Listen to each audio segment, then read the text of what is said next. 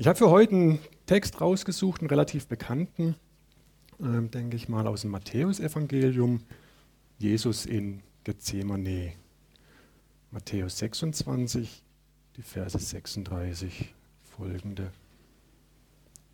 Da kam Jesus mit ihnen an einen Ort, der hieß Gethsemane, und sprach zu den Jüngern, Setzt euch hier, während ich dorthin gehe und bete.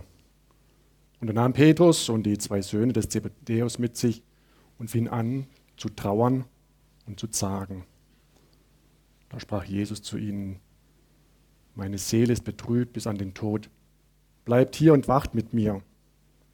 Und er ging weiter, fiel nieder auf sein Angesicht und betete, mein Vater, wenn es möglich ist, dann gehe dieser Kelch an mir vorüber. Doch nicht wie ich will, sondern wie du willst. Und er kam zu seinen Jüngern und fand sie schlafend und sprach zu Petrus, konntet ihr denn nicht eine Stunde mit mir wachen? Wacht und betet, damit ihr nicht in Anfechtung fallt. Der Geist ist willig, aber das Fleisch ist schwach. Zum zweiten Mal ging er wieder hin und betete, mein Vater, wenn es nicht möglich ist, dass dieser Kelch an mir vorübergeht, ohne dass ich ihn trinke, dann geschehe dein Wille. Und er kam und fand sie wieder schlafend, denn ihre Augen waren schwer geworden. Und er ließ sie und ging wieder hin und betete zum dritten Mal und redete dieselben Worte.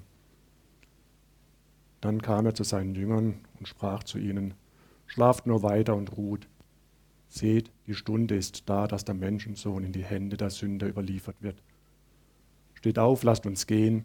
Seht, er ist da, der mich verrät. Ja, ich möchte mit euch in drei Punkten durch diesen Text gehen. Zum einen, Jesus trauert und noch mehr, Jesus ist verzagt. Dann als zweites, Jesus wendet sich zum einen an seinen Vater im Gebet, aber er wendet sich auch an drei seiner Jünger. Und dann zum dritten am Schluss, Jesus geht weiter, er geht den Weg, den er zu gehen hat. Und ich möchte einfach so durch den Text gehen mit euch und ein paar Punkte herausgreifen. Ich finde es immer wieder ja, überraschend, erstaunlich, wenn man sich intensiver mit einem Text beschäftigt, gerade auch mit einem, den man eigentlich kennt, was man da so alles nochmals rausliest ja, und was einem plötzlich auffällt. Und ich möchte es einfach so auf der Zunge zergehen lassen, was hier zum Teil drin steht. Und zum anderen möchte ich einfach mit euch drüber nachdenken, was heißt das jetzt für mich, was heißt das für dich, für jeden von euch, was wir hier gelesen haben in, in eurer Situation heute, hier und jetzt. Ja, in, welcher, in welchem Zusammenhang steht der Text? Ich meine, das ist kurz vor Jesu Kreuzigung. Ähm, Jesus ist in Jerusalem. Es gab die Leidensankündigungen von Jesus.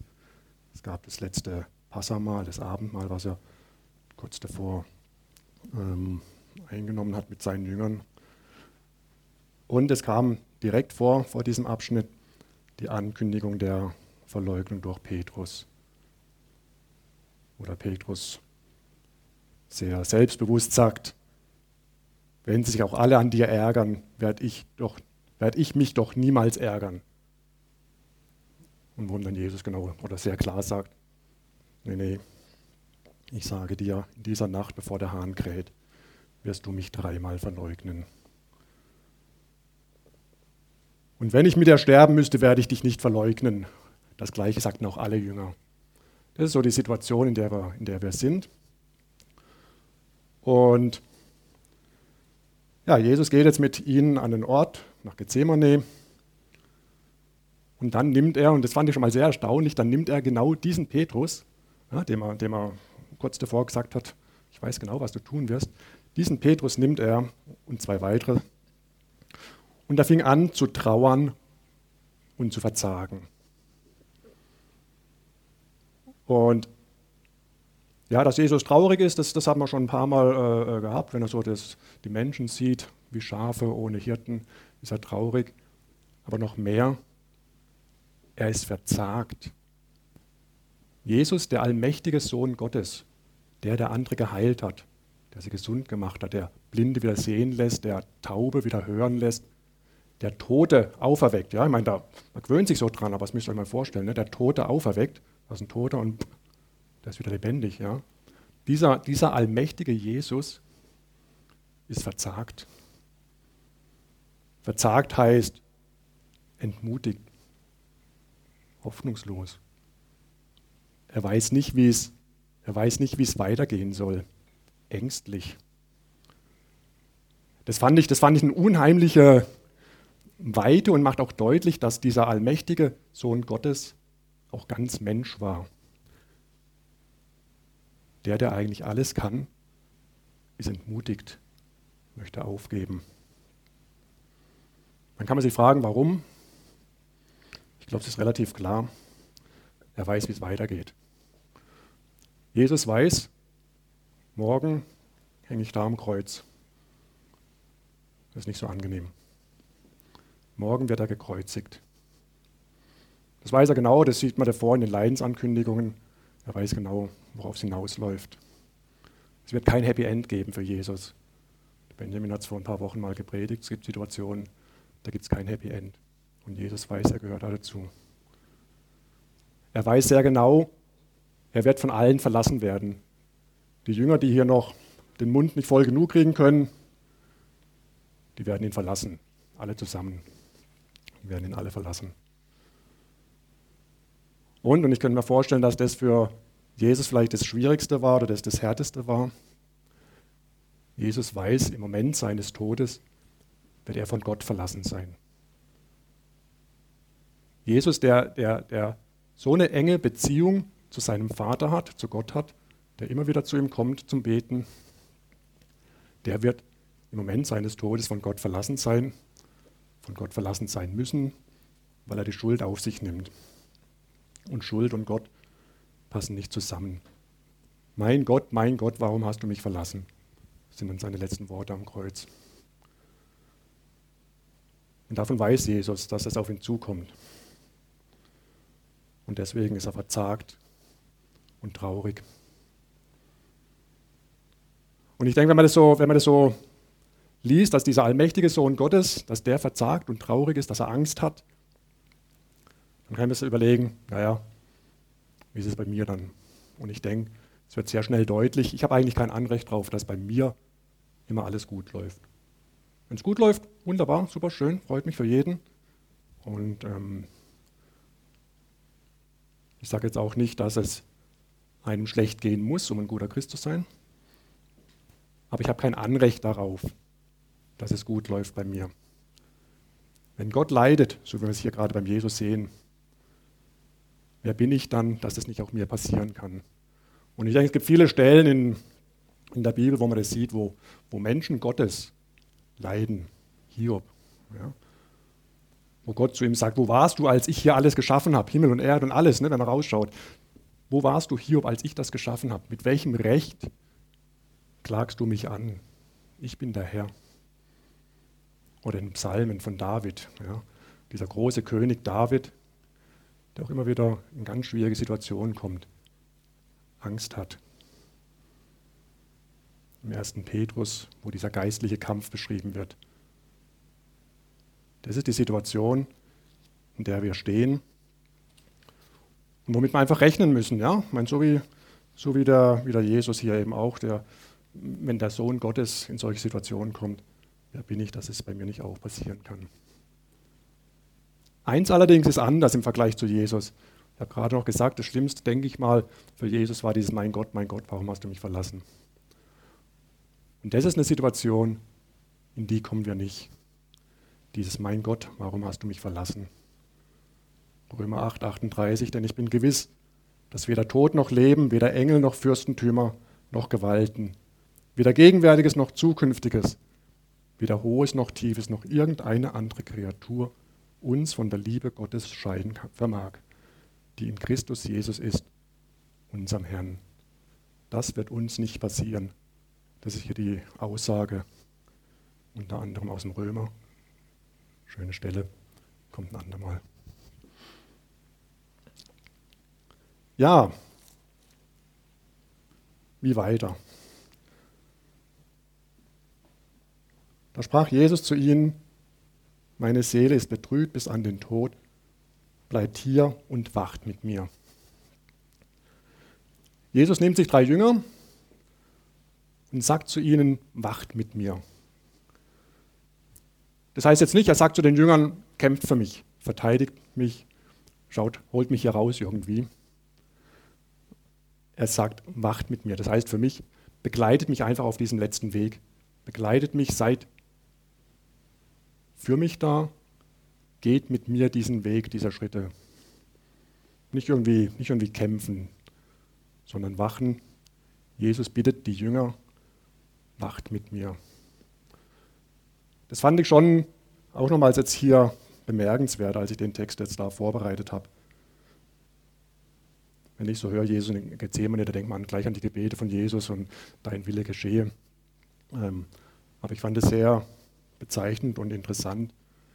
Jesus nimmt diese drei Jünger mit und bittet sie einfach um Begleitung, wacht mit mir. Und er ging ein wenig weiter, fiel nieder auf sein Angesicht und betete. Jesus, der Sohn Gottes, der Allmächtige, fällt auf sein Angesicht vor Gott, um zu beten. Da kommt für mich ja, Ehrfurcht drin vor. Das ist in dieser Situation die richtige oder die, die Gebetshaltung, die, die Jesus wählt, um in dieser Situation vor Gott zu treten. Es gibt andere Stellen, da heißt es dann, wir dürfen zu Gott sagen, aber, Papa. Ja. Und das ist auch wieder die, die Breite, ähm, äh, die, die es gibt.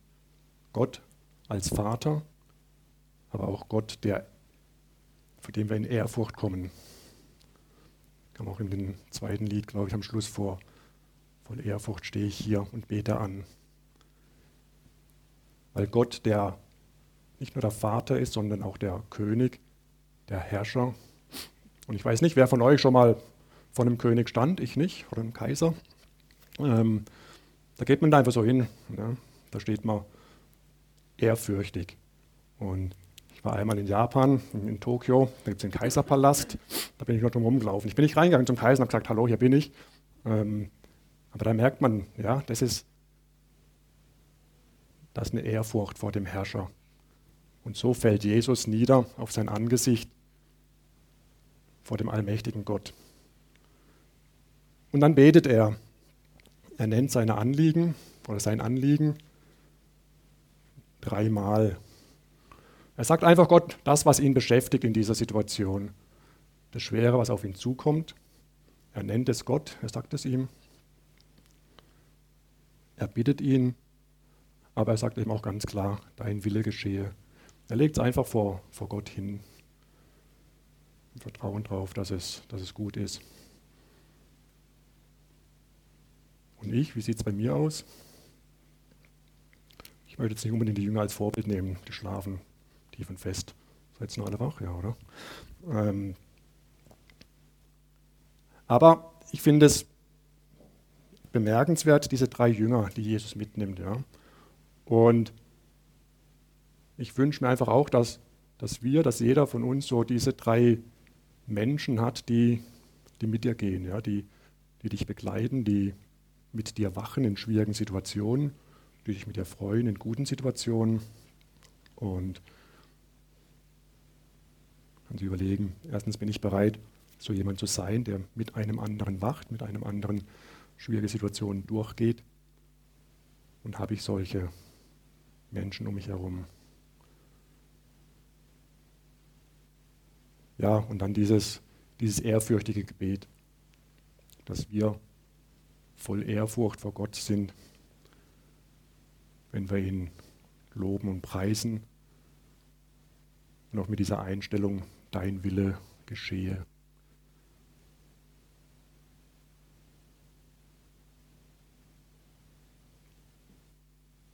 nach dem Gebet, nachdem Jesus es dreimal seinem Vater gesagt hat, geht er nach Hause, die Wolken sind weg, die Sonne scheint, er geht nach Hause, setzt sich hin, freut sich, trinkt Gläschen Wein. Gott hat sein Gebet gehört, alles wird gut. Nee, so ist es nicht, wisst ihr selber.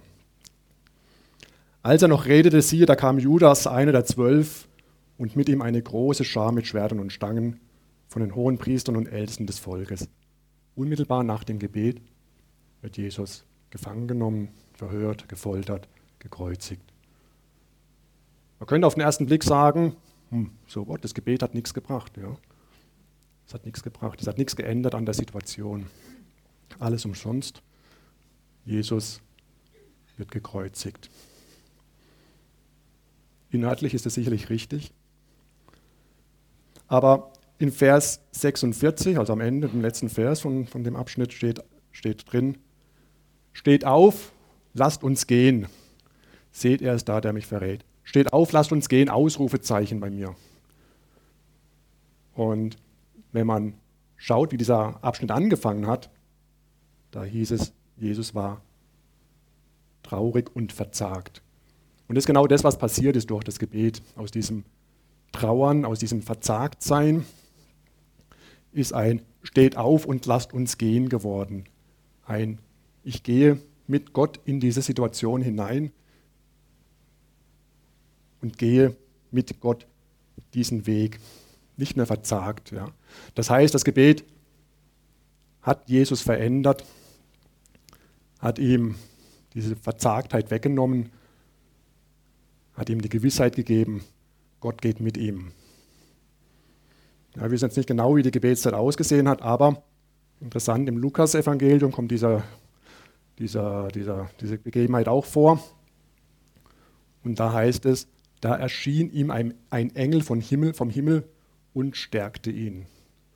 Das ist das, was passiert ist durch dieses Gebet, wo einfach Jesus seine Sorgen, sein, ja, seine Gefühlslage vor, vor seinem Vater hingelegt hat und gesagt hat, dein Wille geschehe. Da erschien ihm ein Engel vom Himmel und stärkte ihn. Ich denke, wenn wir hier ein bisschen in unserer Gebetszeit am Montag zum Beispiel schauen, da gibt es sehr viele Gebetsanliegen. Wir erleben häufig, dass sich durch Gebet etwas verändert, sind dafür dankbar. Der Jajü ähm, gibt uns auch dann zum Jahresende häufig so einen Überblick und es ist echt erstaunlich, was, was sich alles zum Guten verändert. Aber es gibt auch Situationen, da verändert sich nichts. Menschen werden nicht gesund oder Menschen sterben. Kinder dürfen nicht zu ihren Eltern zurück, nicht zu ihren leiblichen Eltern. Es gibt Situationen, wo, ja, wo wir erstmal kein Happy End sehen. Ich denke an Situationen, auch bei meinen Eltern, wo, ja, nicht, vor ein, zwei Jahren, wo so die Frage war, wie geht es jetzt weiter und wo auch so eine, so eine Ratlosigkeit da war. Und da war das für mich unheimlich wertvoll und hilfreich, das einfach im Gebet vor Gott hinzulegen. Das ist das, was mich beschäftigt, Herr. Und dann zu erfahren, ja, Gott ist da und geht mit mir, geht mit dir diesen Weg.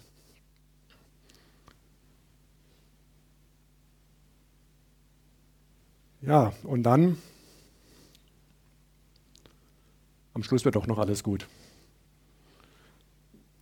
Bei Jesus am Schluss wird alles gut. Weil Jesus weiß auch, dass nach seinem Tod die Auferstehung und Himmelfahrt kommt. Jesus weiß das, für ihn wird alles gut. Und bei dir? Wir feiern in ein paar Wochen Ostern. Und ja, wenn du auch Ostern feierst und nicht nur den Osterhase suchst, dann wird auch alles gut. Wir haben es vorhin gesungen. Ja, wohin sonst sollten wir gehen? Zu dir, ja. Wir feiern Abendmahl. Das Brot Jesu Leib für dich gegeben. Und Wein und Saft ist der Kelch, der neue Bund in meinem Blut, sagt Jesus.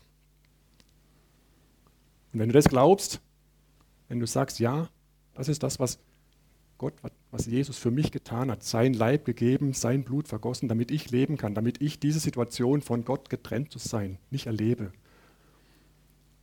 Wenn du das glaubst, dann wird für dich am Schluss auch alles gut, weil das dann die Perspektive ist für dein, für mein Leben in die Ewigkeit hin.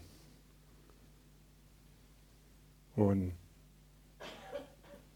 Wenn du es nicht glaubst, dann wird's, hast du jetzt die Möglichkeit, es einfach so anzunehmen. Einfach zu sagen, ja, das, das möchte ich. Dass Jesus seinen Leib für mich gegeben hat, sein Blut für mich vergossen. Nimm das an und glaub es. Zusammenfassend am Anfang, Jesus ist verzagt, er trauert. Es kann sein, dass es auch in meinem Leben vorkommt. Ich weiß nicht mehr, wie es weitergeht. Ich weiß nicht, was jetzt, wie ich diese Woche, keine Ahnung, zu viel Arbeit, zu wenig Arbeit, Krankheit, andere Menschen, denen es nicht gut geht. Aber ich kann darauf vertrauen, so wie Jesus, dass ich das alles einfach Gott hinlegen darf. Ja? Wie soll ich dieses blöde Mitarbeitergespräch am Mittwoch führen? Wie soll ich morgen den Tag rumkriegen? ganzen Tag langweilig, keine Arbeit. Wie soll ich den Tag morgen rumkriegen? Viel zu viel Arbeit. Legt es Gott hin und dann so wie Jesus, geht weiter, geht einfach mit Gott in diesen Woche, in die Aufgaben, die auf euch zukommen. Und dann habt ihr diese Perspektive. Am Schluss wird alles gut, wenn du das glaubst, was wir nachher im Abendmahl feiern. Ich mag beten. Danke, dass du unser Leben kennst. Danke, dass du mit uns gehst, dass wir einfach uns, unser Leben, unsere Situation vor dich hinlegen dürfen, dass wir wissen dürfen, du gehst mit uns in alles, was kommen wird, in guten und schwierigen Zeiten. Danke, dass du da bist. Danke, dass wir Abendmahl nachher feiern dürfen, weil du diesen Bund uns anbietest. Und ja, wir wollen einfach dazu Ja sagen. Ja, Herr, dein Leib für uns gebrochen und dein Blut für uns vergossen, das nehmen wir an aus deiner Hand. Dankbar, dass du damit diese Perspektive Ewigkeit für unser Leben schenkst. Danke, dass, wenn wir das glauben, am Schluss einfach alles gut wird und du mit uns an der Hand diesen Weg so gehen wirst. Amen.